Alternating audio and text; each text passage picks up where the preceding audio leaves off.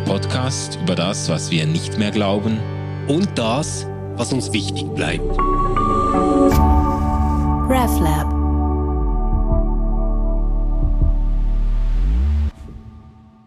Hallo und herzlich willkommen zu Ausgeglaubt nach einer ähm, wilden Tour durch die ganze Bibel, nein natürlich nicht, also durch Teile der Bibel, durch die großen Erzählungen und das apostolische Glaubensbekenntnis, stehen wir jetzt an einem Punkt, wo uns viele gefragt haben, ja, aber was glaubt ihr eigentlich? Ähm, und wie ähm, legt ihr euch das zurecht? Und wir haben ja das letzte Mal eigentlich eine Steilvorlage dafür geliefert, dass wir jetzt auch mal selbst, ähm, ich sag so ein bisschen die Hosen runterlassen müssen und mal bekennen müssen, ähm, wie wir wir die ganze Sache ähm, so sehen, wie wir uns das denken, weil wir ja gesagt haben, also Bekenntnis, ähm, Freiheit bedeutet nicht Bekenntnislosigkeit, ja. sondern ist eigentlich die ständige Herausforderung an ein ähm, auch denkendes Christentum, sich selbst ähm, darüber Rechenschaft abzulegen, was man eigentlich glaubt.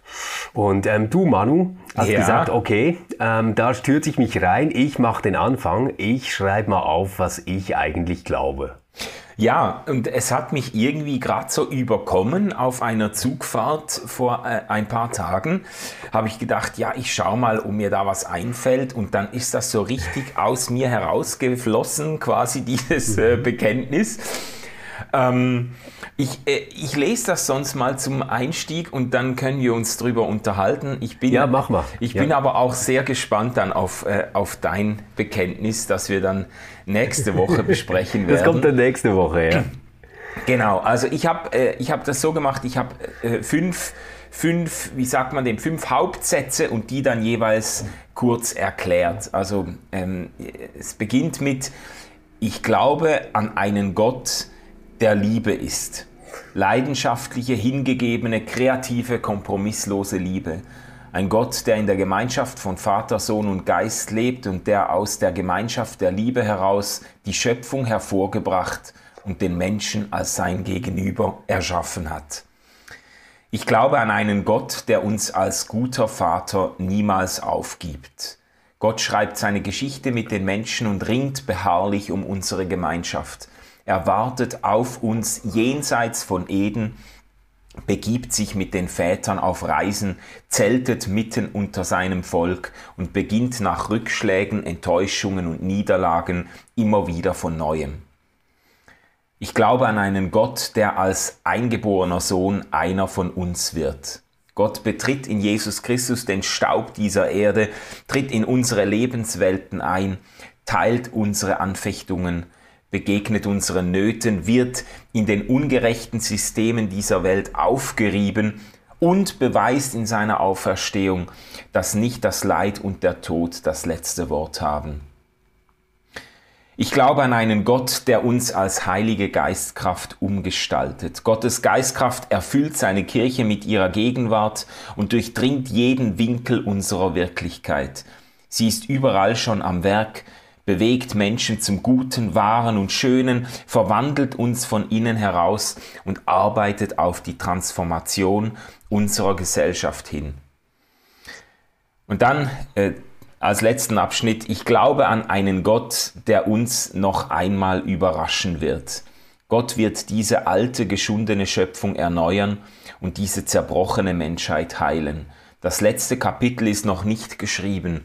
Und wenn es einmal soweit ist, dann wird sich zeigen, dass es zugleich das erste Kapitel einer neuen Geschichte ist, die Gott mit uns beginnt. Ja, so viel mal dazu. Das war mein Anlauf. Yo.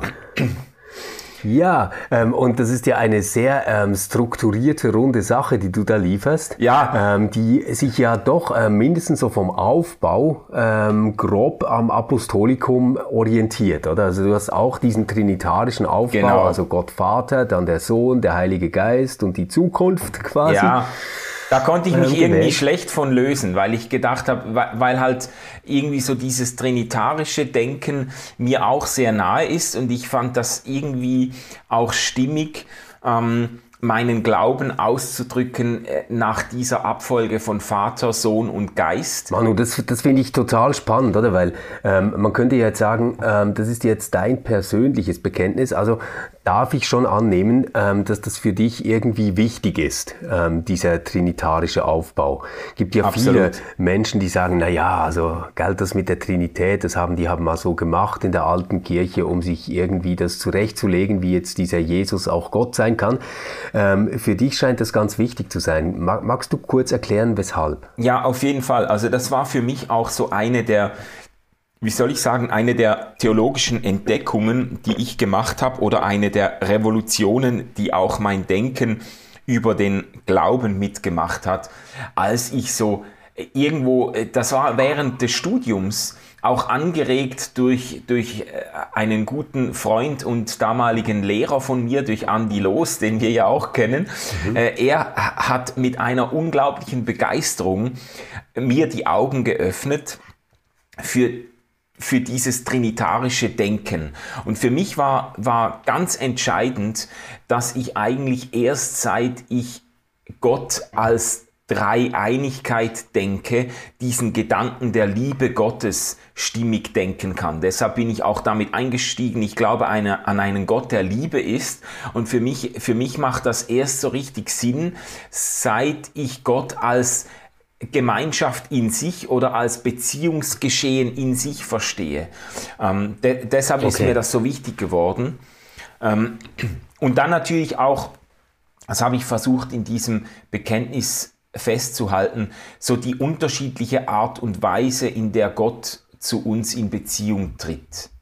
Ja, also als mhm. Vater, deshalb habe ich geschrieben, er, ich glaube an, an Gott, der uns als Vater niemals aufgibt, an einen Gott, der als Sohn einer von uns wird und an einen Gott, der uns als heilige Geistkraft umgestaltet. So diese mhm. verschiedenen mhm. Modi des Wirkens Gottes in dieser Welt. Ja. Ja, und äh, da ist ja schon äh, auffällig, dass bei dir ähm, äh, dieser Gott mehr Geschichte bekommt als der Gott im Apostolikum, ja. könnte man sagen, oder? Also du hast ihn hier ähm, als einen Gott dann auch eingeführt, ähm, der eben jenseits äh, von Eden wartet, ja. ähm, sich mit den Vätern auf Reise begibt, ähm, unter äh, uns zeltet etc. Oder? Ja. Ähm, diese Nahbarkeit in der Geschichte, ähm, die scheint dir da ganz wichtig zu sein. Ja, genau. Und das ist ja, wir haben das ja auch kurz angesprochen in der Diskussion des Glaubensbekenntnisses. Das finde ich schon einen, ein, ein, eine Mangelerscheinung, dass in den meisten Glaubensbekenntnissen, die ich kenne, diese Geschichte Gottes ja. eigentlich fast gar keine Rolle spielt, bis dann Jesus kommt. Und ich wollte das irgendwie festhalten, dass Gott schon im Ersten Testament, schon in seiner Geschichte mit Israel, ein Gott ist, der mhm. die Nähe des Menschen sucht. Das ist ja schon auch irgendwie bemerkenswert, wenn dieses Nomadenvolk oder diese nomadischen Existenzen sich Gott vorstellen oder Gott erfahren als als einer, der im Zelt mit ihnen umherzieht. Also das, äh, ja, und das, das ja. kommt ja dann auch beim, bei, äh, wo ist das, bei ähm, Johannes, im Johannesprolog kommt das ja auch, man könnte auch übersetzen, ähm, das Wort wurde Fleisch und zeltete mitten unter uns. Also das ist ja, ja auch eine, genau, eigentlich eine Anspielung auf diesen Gott, der schon in seiner Geschichte mit Israel mitten unter die Leute gekommen ist. Ja, mhm. und das wollte mhm. ich festhalten. Ich, ich äh, finde find das ähm, super, äh, dass das drin ist. Ähm, bei Jesus habe ich ehrlich gesagt ein bisschen gestaunt. Da habe ich gedacht, da kommt bestimmt noch viel mehr Geschichte rein bei Manu.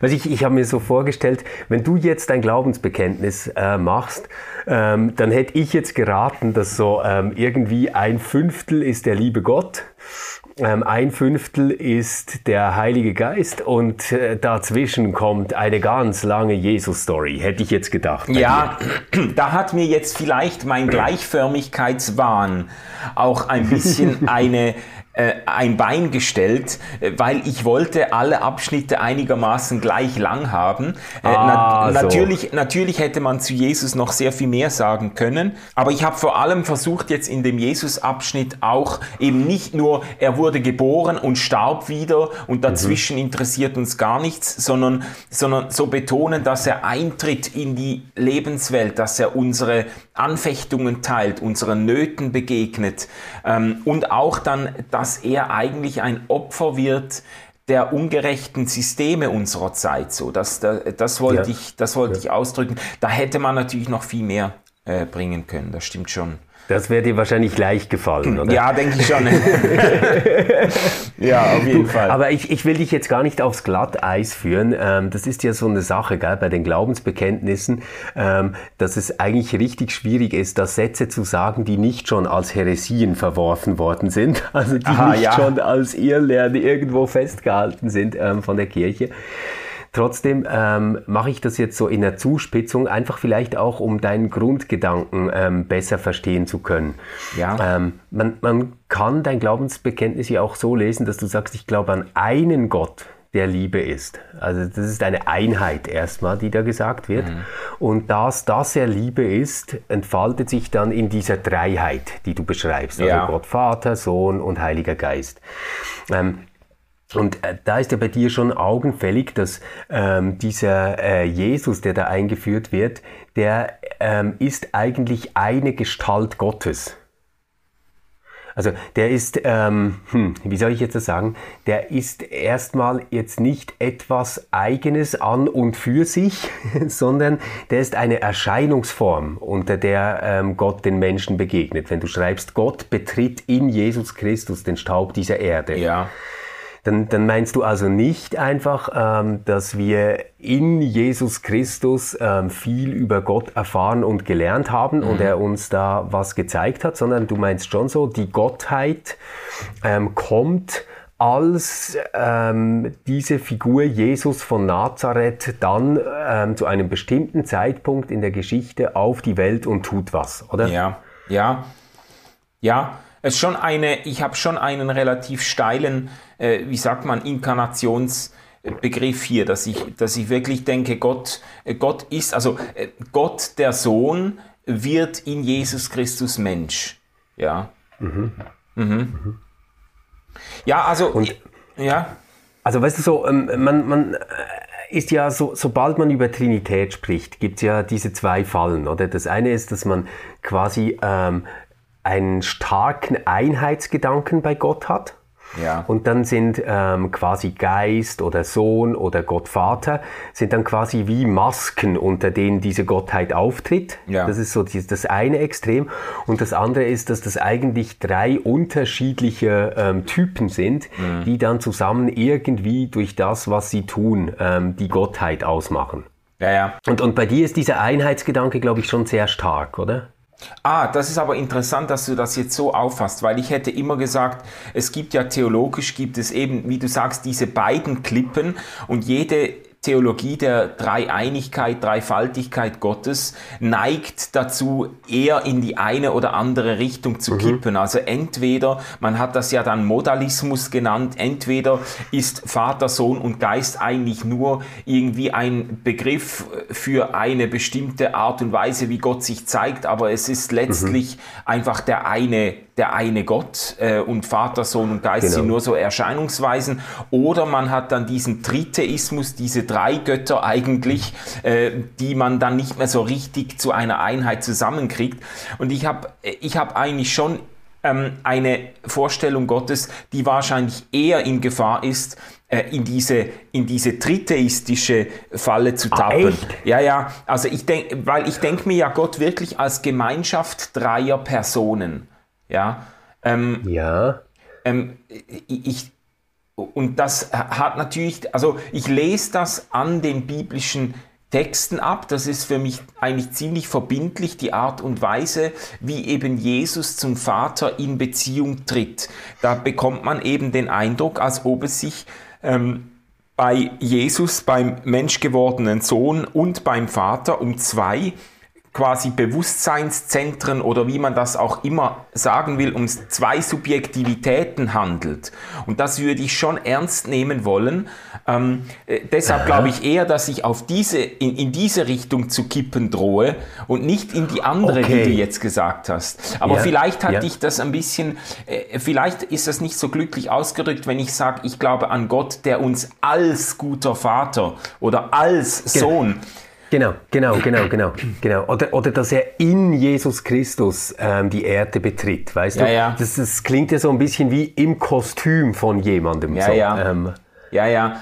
Ja, ich ja. habe da eben versucht, diese Gefahr der drei Gottheiten in der Formulierung mhm. ein bisschen abzuschwächen.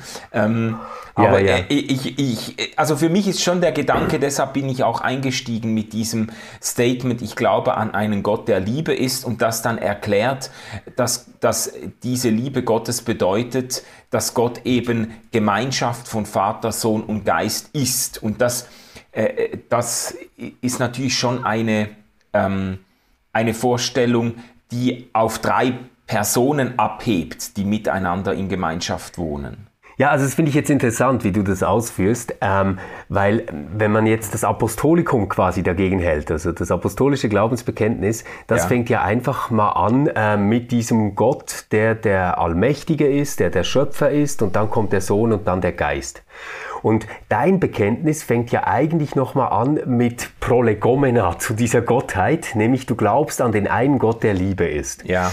Und da liegt dann natürlich der Schluss nahe, dass man sagt, okay, also Manu glaubt an einen Gott und der zeigt sich jetzt ähm, in drei Gestalten. Ja, ja, ja. Und das, das kann dann natürlich leicht auf beide Seiten kippen, also dass man sagt, naja, diese drei Gestalten machen quasi die Gottheit aus oder ähm, die Gottheit wird sichtbar in diesen drei Gestalten. Das ist ja eigentlich dann letztendlich auch nicht ähm, entscheidbar, äh, was da jetzt gemeint ist. Aber vielleicht haben mich da äh, deine Einleitungssätze tatsächlich auf diese, äh, ja, wie ich jetzt weiß, falsche Fährte geführt. Ja. Was, was mich aber sehr überrascht hat, Manu, ähm, vor allem nach unserer letzten Aufnahme, ist, dass die Kirche so ganz und gar fehlt in deinem Bekenntnis. Ja, das, das ist spannend, dass du das zurückmeldest mit der Kirche, weil ich am Anfang in der ersten Version die Kirche sogar ganz unterschlagen habe und dann selber ei, gemerkt habe, ja, das darf doch nicht sein. Jetzt habe ich doch letztes Mal gerade ähm, so freimütig bekannt, dass mir das so gefällt am apostolischen Glaubensbekenntnis, ja. dass die Kirche eben auftritt und dass irgendwo so dieser, äh, so wie ich das das interpretiert habe, dieser Glaube an die gesellschaftstransformierende Kraft der Jesus-Nachfolgerinnen und Nachfolger, dass das so festgehalten wird. Und äh, ich habe sie dann reingeflickt, also schon auch mit Überzeugung äh, in diesem Teil Aha. zum Heiligen Geist. Also Gottes Geist erfüllt seine Kirche mit, der, mit seiner Gegenwart und durchdringt unsere Wirklichkeit. Und da habe ich dann aber auch gemerkt, da ist ein bisschen die ja. Krux. Ich weiß nicht so richtig, äh, eigentlich immer noch nicht so richtig, wie ich das zusammendenken soll. Weißt du, einerseits bin ich fest überzeugt, und das war für mich eine große Befreiung, das auch endlich anerkennen zu können, dass Gott eben äh, in allen Orten, in allen Menschen am Wirken ist, an allen möglichen Orten, ähm, ich sage jetzt mal, Erkenntnis von Wahrheit schenkt, Schönheit schafft, Barmherzigkeit hervorbringt und so weiter. Das war für mich wichtig. Ja. Ähm, das nicht auf die Kirche zu beschränken, das wäre ein so armseliges und auch irgendwo gar nicht wahrhaftiges Verständnis ähm, äh, des Geistwirkens, wenn man denken würde, das passiert nur innerhalb der Kirchenmauern. Ja. Ähm, das war für mich wichtig, aber ich wollte dann doch irgendwie noch festhalten, ja, aber Gott hat doch auch ist doch in besonderer Weise auch in und durch die Kirche wirksam und gegenwärtig. Und das ist, ich glaube, das ja. ist eine Spannung, die du jetzt irgendwie dem Text auch abspürst. Es fällt mir schwer, das irgendwie zu artikulieren. Weißt du, was ich meine? Das ja, ja. Ja, oder? Weil, also das, das, das finde ich halt gerade dann bei der Explikation davon. Ähm, Gottes Geistkraft erfüllt seine Kirche mit ihrer Gegenwart und durchdringt jeden Winkel unserer Wirklichkeit. Sie ist überall schon am Werk, bewegt Menschen zum Guten, Wahren und Schönen. Ähm, das, ähm, ist ja irgendwie äh, dann schon nett, dass da die Kirche vorkommt, aber man fragt sich so, warum wird die extra erwähnt, ähm, wenn äh, Gottes Geistkraft ja sowieso alles durchdringt und überall ja. ähm, am Werk ist. Ja, also genau. was ist dann eigentlich noch der Unterschied zwischen Kirche und der allgemeinen Gegenwart, in der wir irgendwie leben und, und stehen? Oder? Ja, ja, genau. Genau, das, äh, das, und das ist aber, äh, das ist jetzt wirklich auch eine gewisse Unsicherheit in meinem eigenen Glaubensverständnis, dass ich mich frage, wie ich, wie denke ich das jetzt zusammen? Eine besondere äh, Beauftragung der Kirche zur äh, eine Beauftragung, Gott sichtbar und spürbar äh, zu machen in dieser Welt und gleichzeitig das Bekenntnis, dass Gott natürlich auch außerhalb der Kirche oder weit über die Kirche hinaus sichtbar und spürbar wird. Ja, ja, ja.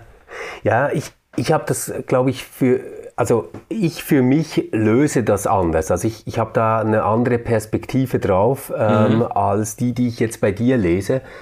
Ähm, für mich ist es so, ähm, dass ich ja nicht ähm, zufällig an irgendeinen Gott glaube, weil der irgendwie äh, mit mir in Träumen spricht oder mir irgendwie Dinge sagt oder sich mir gezeigt hat ja. direkt, sondern ähm, alles, was ich irgendwie über Gott denke oder weiß, ähm, habe ich ja letztendlich durch die Kirche gelernt. Ja, ja. Also würde ich quasi wie sagen, die Kirche ähm, ist verantwortlich dafür, wie ich äh, mir Gott denke, also ja. wie ich Gott kennengelernt habe. Und da stehe ich in einer äh, bestimmten Tradition, einer bestimmten christlichen Kirche mhm. und das prägt alles das, ähm, was ich äh, so quasi zu denken und zu glauben ähm, aufgegeben bekommen habe. Weißt yeah, du so? Ähm, yeah. Ohne, ohne Kirche hätte ich gar kein Futter, ähm, an dem ich mich abarbeiten könnte. Ja. Das, das hat quasi bei mir so wie die Grundstruktur gesetzt, in der ich über Gott nachdenke. Wenn ich jetzt das aber ausweite, dann ähm, ähm, könnte ich jetzt natürlich auch sagen, na ja, und andere Menschen haben das in einer bestimmten Tradition und Gemeinschaft des Islams kennengelernt. Mm. Und wiederum andere Menschen haben das ähm, äh, nochmal auf einem ganz anderen Weg kennengelernt. Und, und dann gibt es ganz viele Menschen, die haben keine solche Sozialisierung. Ähm, die äh, sind, sind nochmal anders geprägt oder gar nicht geprägt ja. und, und denken sich das nochmal anders. Ja. Ähm, aber, aber letztendlich glaube ich, dass sie sich in ihrem Denken, also wenn sie, äh, du, du schreibst hier das Gute, ähm, Wahre und Schöne, gell? Ja. Genau. Ähm, dass, dass, dass wenn sich Menschen auf das Gute, Wahre und Schöne beziehen, dann glaube ich schon, haben sie es, egal in welcher Tradition ähm, und welcher Situation sie das tun, dann eigentlich mit diesem Gott zu tun, von dem du sagst, ich glaube an einen Gott, der Liebe ist. Ja, ja, ja. Okay, das glaube ich auch. Äh, äh, das glaube ich auf jeden Fall auch. Das ist ja genau, was ich ausdrücken wollte mit diesem Abschnitt zum Heiligen Geist. Äh, es ist einfach so, für mich ist das, was ich vorher geschrieben habe, ähm, zum Vater, zu Gott, der mit Israel unterwegs ist und zu dem Gott, der ja. sich in Jesus Christus zeigt, ist für mich nicht nur Ausdruck einer kontingenten oder einer nicht notwendigen ähm, irgendwie Traditionsverhaftung oder so, sondern das ist für mich wirklich, ich denke mir Gott wirklich so. Also ich glaube, Gott ist, Gott mhm. ist wirklich so und der Gott quasi, der auf der ganzen Welt wirkt, ist der Gott, der sich in Jesus Christus gezeigt hat. So, dass, dass, äh, ähm, und ja, ist der Gott, der, also die, die, der die Bewegung der Kirche angestoßen hat. Ja. Mhm. Das, das will ich dir auch gar nicht wegnehmen. Ich, ich sage nur, dass du das so siehst ähm, äh, hat wenig mit dem lieben Gott zu tun und ganz viel mit der Kirche. Ja, ja, ja. Mhm. Also weißt du, zum, man, man, man kann ja wie zwei Logiken nehmen, ähm, wenn man das Glaubensbekenntnis anschaut. Die eine Logik ist äh, die, die auch das Apostolikum macht, da kommt die Kirche am Schluss irgendwie noch rein. Ja. Ähm, Jetzt für, für mich wäre die Kirche ähm, sehr viel wichtiger, weil ähm, ohne Kirche würde ich niemals auf die Idee einer trinitarischen Struktur kommen, um mir Gott zu denken. Ja, true. Mhm. Ähm, oder, oder ich hätte zum Beispiel diese Geschichten aus dem Alten Testament gar nicht kennengelernt ohne Kirche. Ja. Ähm, und, und all das, ähm, was, was da gehofft wird oder was du dir als Zukunft ähm, vorstellst, das tust du ja als Teil einer bestimmten Gemeinschaft, die auch wiederum Kirche ist. Also quasi, ich, ich, ich glaube so, ähm, man könnte die Kirche entweder als ein Detail ähm, sehen, dass man auch noch aufzählt äh, ja. bei den Dingen, die man glaubt.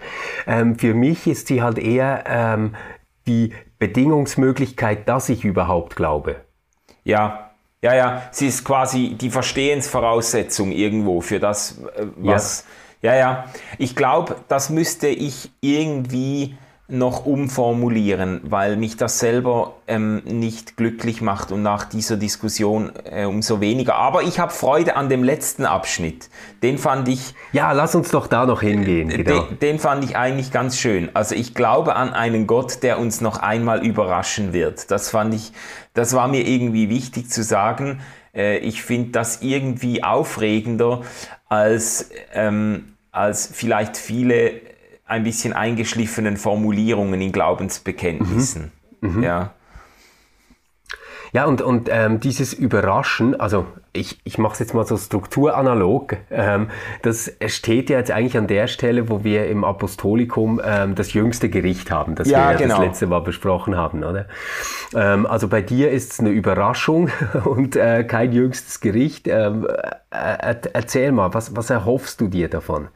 Ja, ich, ich wollte da einfach einfangen, dass letztlich die ganze Natürlich hätte man jetzt hier die klassischen äh, Begriffe aufrufen können, jüngstes Gericht, Wiederkunft Jesu, mhm. äh, Himmel, Hölle, was auch immer. Aber ich, ich wollte da eigentlich einfangen, dass die ganzen Bilder, die gebraucht werden, um zu beschreiben, was auf uns wartet und die ganzen Vorstellungen, die da gehegt werden, doch irgendwie notwendigerweise weit hinter dem zurückbleiben, was uns tatsächlich erwartet. Das hoffe ich zumindest. Das ja. ist zumindest äh, das, was mich irgendwie beflügelt, die Hoffnung, die mich beflügelt, dass wir, wir da wirklich nochmal überrascht werden und dass es irgendwie anders, aber irgendwie auch viel besser noch sein wird, als ich mir das so denken kann. So, und das, ja, das ja du, du sagst jetzt anders und besser. Manu, ich weiß nicht, kennst du das? Ähm, ich ich habe das immer wieder, ähm, so diesen Gedanken, dass ich mir denke, ähm, wenn der Jesus jetzt wieder kommen würde, dann wäre ich wahrscheinlich einer der allerletzten, ähm, der ihn erkennen würde. Ich, ich glaube, ich würde es nicht schnallen.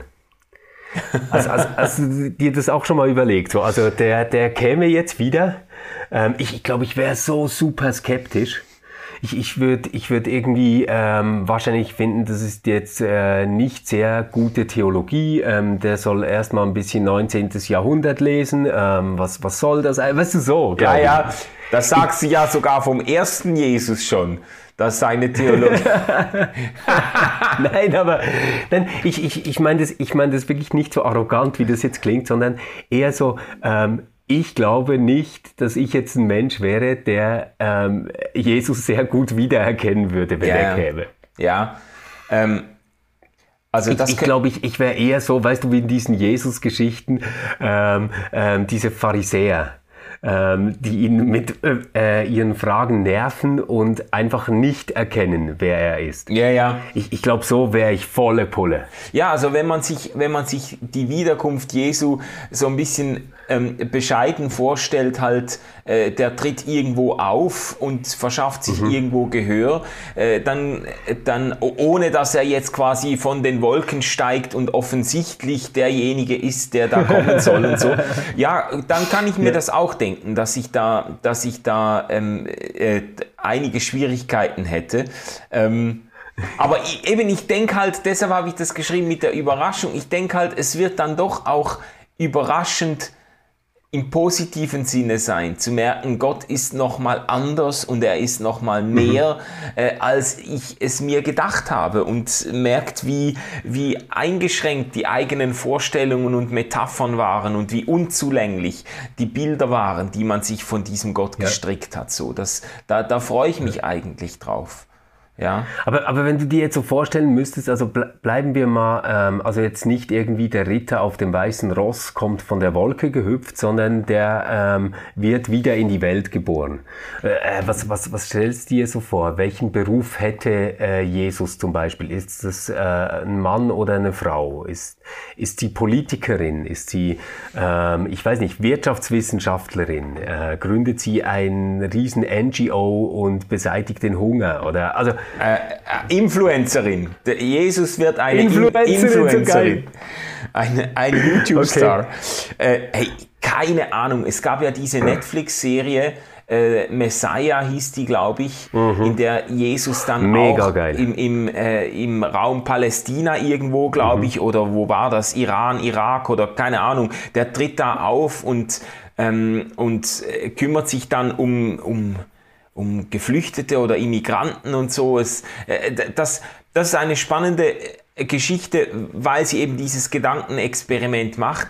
Äh, ich, ich kann da nur mutmaßen. Natürlich, es liegt irgendwie nahe, sich vorzustellen, dass Jesus zum Beispiel als Geflüchteter oder Geflüchtete äh, in Erscheinung tritt oder wie auch immer. Aber die, die, die Idee ist ja natürlich schon in äh, christlichen Kreisen immer gewesen, dass Jesus natürlich beim zweiten Mal nicht mehr in Niedrigkeit unter uns kommt, keine Krippe mehr, sondern dann so richtig, so richtig halt die, die, äh, die Posaunen auffährt. Ja. Ja, aber wir haben ja äh, gerade beim Offenbarungsthema, das wir besprochen haben, ja auch festgestellt, dass das eben eigentlich nicht ähm, die riesige triumphalistische Wiederkunft ist, mhm. sondern eher so eine Schar von Losern, die da angeführt wird ähm, durch den Messias, ja. ähm, der jetzt da äh, ja so, so mit einer ziemlichen Lottertruppe was zustande bringen will, oder? Ja, ja, ja, ja. Also so da wird das schon ja, also passen. Also so, ja. Ja, ähm, von, von dem her, äh, ja, also ich, ich wäre da auch gespannt, äh, was das äh, dann werden könnte. Und, und ähm, ich, ich meine das auch durchaus ähm, ernsthaft, weil, weil man könnte sich ja diese Wiederkunft ähm, auch anders denken. Also wir, wir sind uns vielleicht irgendwie durch Tradition und Bilder die sich äh, damit verbinden. So wie gewohnt, dass wir voraussetzen, da kommt einer dann ähm, und der wird dann gesehen. Mhm. Aber vielleicht ähm, macht er das ja viel arbeitsteiliger und kommt als mehrere Personen oder als Gruppe oder ähm, als mehrere Personen in der Zeit oder so. Vielleicht hat er ähm, Prophetinnen und Propheten, die ihn dann ankündigen und so. Ja, ja, ja. Und, und bei all dem denke ich halt einfach immer, ja, Stefan, ähm, du wärst ganz bestimmt der Typ, der es nicht schnallen würde.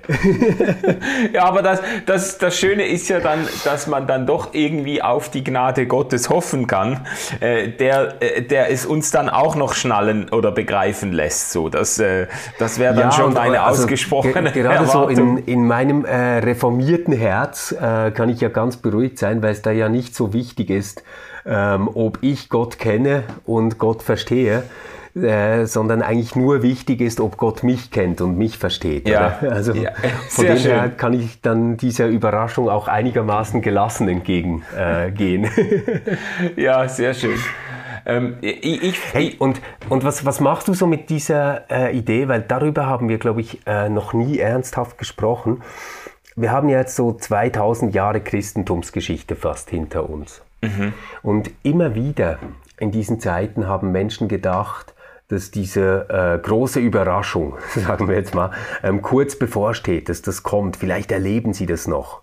Ja. Ich weiß nicht, vielleicht kennst du auch Menschen, die wirklich ernsthaft damit rechnen, dass sie das noch erleben in ihrem Leben, in ihrer Lebensdauer. Ja, ja. Äh, ich habe ich hab sogar, ich hab sogar, als ich an der Bibelschule war in Deutschland, äh, eine pfingstlich-charismatische Bibelschule, da habe ich zwei Jahre zugebracht.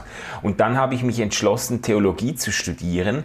Und da haben mir also mehrere Leute sehr, sehr eindringlich und ernsthaft abgeraten vor einem Theologiestudium mit dem Argument, das bringt doch jetzt überhaupt nichts mehr. Jesus kommt sowieso in den nächsten äh, Jahren wieder und dann würdest du besser die Zeit auf der Straße verbringen und noch ein paar Leute retten, als jetzt dich in der Bibliothek verkriechen und fünf Jahre lang Theologie studieren. Da haben Geil. mir Leute wirklich also eindringlich abgeraten und gefunden, das ist jetzt die Ausgeburt der Sinnlosigkeit, jetzt noch ein Studium anzutreten, wo doch der Herr Jesus vor der Tür steht. Also das, äh, ja.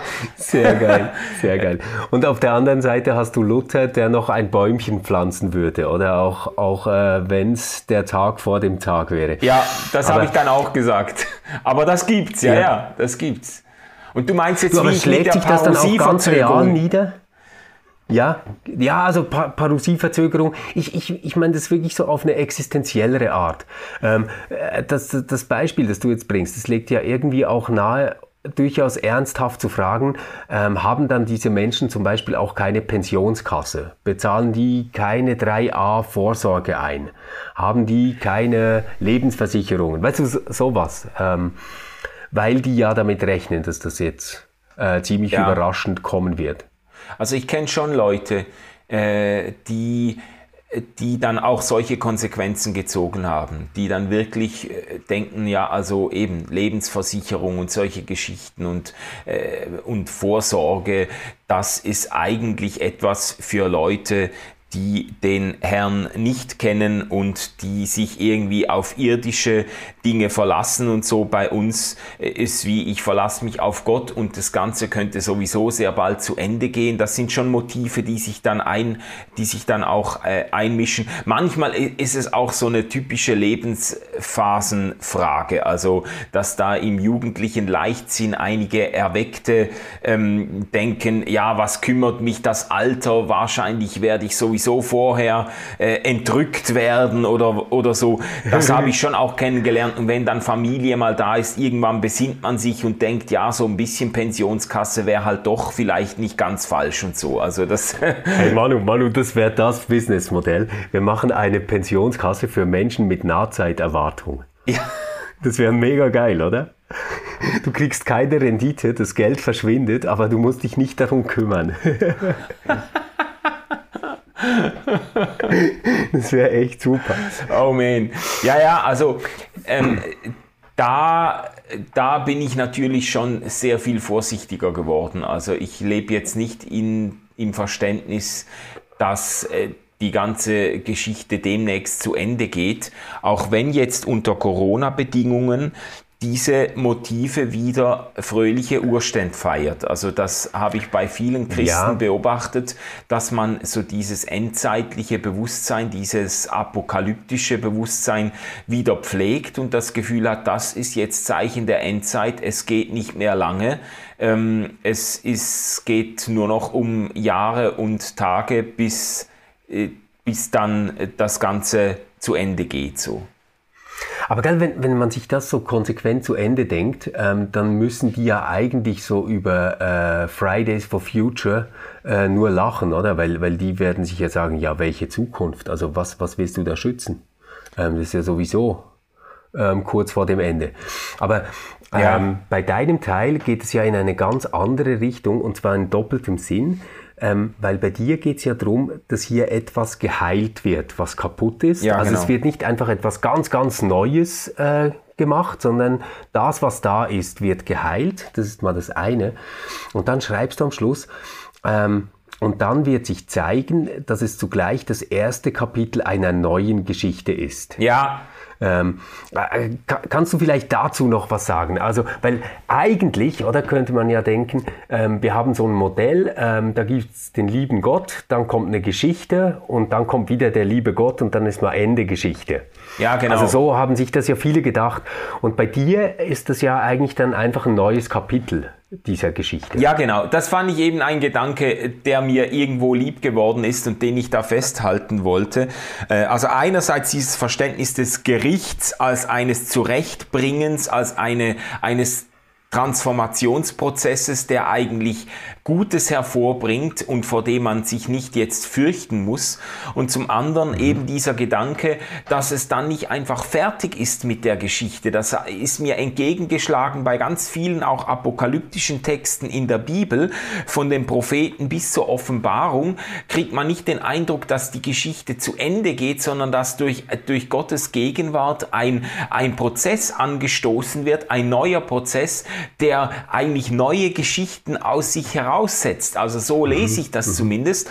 Und das fand mhm. ich eigentlich sehr, sehr spannend, weil, äh, weil ich zumindest auf meinem äh, kirchlichen Hintergrund ganz viele sehr statische Vorstellungen des Himmels oder der Ewigkeit auch mitgebracht habe, äh, wo man sich dann irgendwie so ganz nebulös vorstellt, dass wir dann irgendwann, wenn dann Himmel und Erde eingerollt werden, in der Gegenwart Gottes ein seliges Dasein fristen, aber eigentlich passiert da nicht mehr wirklich was. Wir singen ein paar Choräle und so, aber da passiert nichts mehr. Und, und für mich war das sehr befreiend und auch inspirierend ähm, zu sehen, dass man sich das auch anders denken kann, als Anfang einer neuen Geschichte, die Gott mit der, mit der Menschheit und mit der Schöpfung schreibt. So, dass, ähm, das, das, das finde ich ja ganz sympathisch, aber ähm, es führt natürlich auch so ein bisschen ins Schildkrötenproblem.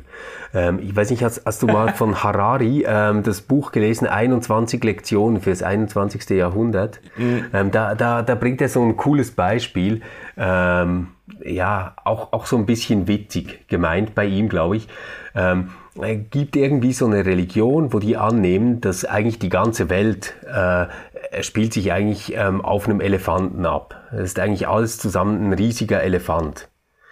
Und äh, dann fragen natürlich äh, besonders spitzfindige Zeitgenossen, ja, aber äh, worauf steht dann dieser Elefant? Und äh, dann sagt der Gläubige, ja, auf einer sehr, sehr großen Schildkröte. Okay, und ähm, diese Schildkröte, wo steht die drauf? Ja, auf einer noch größeren Schildkröte. Und äh, bevor man dann äh, fragen kann, worauf diese Schildkröte steht, sagt der Gläubige, machen Sie sich keine Sorgen, von hier an sind es nur noch Schildkröten. Und ein bisschen hast du ja das Problem auch, wenn du Zeit und Geschichte und Gott denkst, ähm, dass es ja irgendwo toll ist, dass man ähm, durch das, dass du sagst, es geht ein neues Kapitel auf, gewinnt man dadurch ähm, einen Gott, der in Beziehung bleibt mit ja, genau. der Schöpfung, mit den Geschöpfen. Das ist quasi das, was du gewinnst. Die Frage ist nur, ähm, wenn, wenn das jetzt äh, nicht das Ende ist, sondern einfach ähm, ein neues Kapitel aufgeht, was ist dann irgendwie der Sinn da drin? Also wo führt das hin? Hat das irgendwie ein Telos, ein Ziel, ein, äh, eine, eine Richtung, wo man dann sagen kann, okay, und dann ist aber auch mal gut? Aha, ja. Nee, ich denke mir, Oder wird, wird dann quasi immer gelebt und gestorben und gelitten und geweint und also Nee, ich denk, also ich denke mir das natürlich schon noch, äh, also wie das dann konkret aussieht, weiß ich natürlich überhaupt nicht, aber ich denke mir das schon als eine Verwirklichung der Gemeinschaft, für die Gott den Menschen von Anfang an oder die Schöpfung von Anfang an geschaffen hat. Also äh, schon mhm. als eine äh, Geschichte, in der sich jetzt nicht die ganze Scheiße wiederholt, in der wir im Moment äh, drin stecken, vielleicht die ganze äh, Tragik des äh, Menschen und so weiter, sondern in der Dinge eben geheilt, wiederhergestellt werden und in der eben diese Gemeinschaft dann auch sich, sich fortsetzt, diese Gemeinschaft Gottes mit und, der und Welt. können die Sachen ja? dann auch wieder kaputt gehen? Also kann nee. es auch wieder sein, dass man das nicht? Nein, okay. das glaube ich, das glaube ich nicht, weil es eben wirklich eine, eine, das ist ja, finde ich, die Berechtigung der Rede von der Vollendung, nicht Vollendung der Geschichte im Sinne von Abschluss der Geschichte, aber Vollendung ähm, der Beziehung Gottes zur Welt. Es, es wird etwas unverbrüchlich gemacht, was vorher ähm, risikohaft und fragil und zerbrechlich war. Ja, so, okay. da, das würde ich mir schon so denken. Das andere ist dann sehr, könnte auch sehr fatalistisch gedeutet werden, so quasi, ja, äh, die ewige Wiederkehr desselben. Äh, es gibt dann ja. einen weiteren Sündenfall und eine weitere, dann, dann gehen Gott an irgendwann die Söhne aus, die er, die er schicken kann. Also das, nee, das glaube ich nicht. Ähm. Ja. Okay, ich, ich meine, das ist natürlich immer mega schwierig, ähm, sich ein Bild ähm, von sowas zu machen, oder? Ja, und, klar. und trotzdem ist das ja eine Hoffnung, die dich trägt. Ein bisschen, Manu, finde ich schon, hat es den Charakter, ähm, wie äh, wenn man Star Wars an Disney verkauft, oder? Ähm, äh, also, äh, weißt du, was ich meine? Ähm. Ja, es, es besteht die Gefahr, dass es etwas langweiliger werden Ach so, könnte. ja, ja, ja. Mhm, mhm. Also du brauchst das Drama. ja, also ähm, nicht jedes Drama, aber irgendwie ähm, sich vorzustellen, ähm, als Beziehungswesen in Beziehungen zu sein, die unverbrüchlich sind und die äh, kein Risiko bedeuten. Mhm ähm, würde mein Menschsein und das, was ich darunter verstehe, glaube ich, fundamental in Frage stellen.